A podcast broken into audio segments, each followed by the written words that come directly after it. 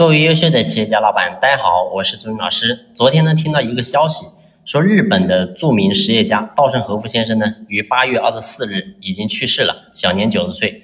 听到这个消息呢，其实我是非常震惊的。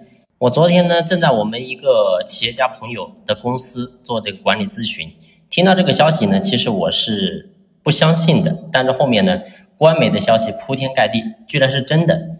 你会发现这个世界上呢，有一些人聪明绝顶，会让你呢嫉妒、羡慕；但是呢，你会发现有一些人只会让你觉得能和他们生在同一个时代是何等的幸运。稻盛和夫先生就是这样的人，你从他的身上呢感受不到炫耀，所以呢不羡慕；你从他的身上呢也感受不到俯视，所以呢不嫉妒；你从他身上只能感受到是滋养，而且这种滋养呢是智慧。稻盛和夫先生这一辈子呢，做了非常多有意义的事情，所以呢，被大家称为日本的经营之圣。那么，稻盛和夫先生呢，其实很多人可能不是很了解。那么呢，我在这里给大家也说一下他的事迹。那么，在二十七岁的时候呢，他就以三百万日元作为启动资金，创建了京瓷，专门做这个陶陶瓷材料。起初是只有八个员工。稻盛和夫先生呢，在京瓷创造并实践了以部门核算。人才培养、全员动员并参与经营的主要理念的阿米巴经营，所以这个我也过去我也讲过。我说阿米巴经营呢，其实真的是非常的伟大。这种设计呢，让每个人都能够调动起积极性来，所以真正能够落地的企业确实获得了巨大的增长。所以京瓷也不例外，迅速的发展。到了二零二一年的时候，京瓷市值呢已经达到了二点四一万亿日元。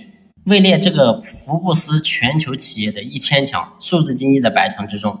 那么，在一九八四年的时候呢，这个稻盛和夫先生呢，他又再次创业，创建了第二电电，也就叫 KDDI。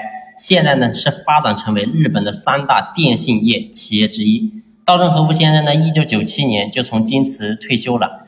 但是他退休之后呢，其实还做了一件事情，就是二零一零年的时候。当时呢，日本的国营单位日本航空向东京地方法院申请破产保护，但当时呢，日本的首相他就直接找到了稻盛和夫先生，他说日本的翅膀断了，一定要请稻盛和夫先生出山，所以呢，稻盛和夫就毅然的出山了，然后一年的时间就让整个日本航空扭亏为盈，并且呢重新上市，所以在长达半个多世纪时间呢。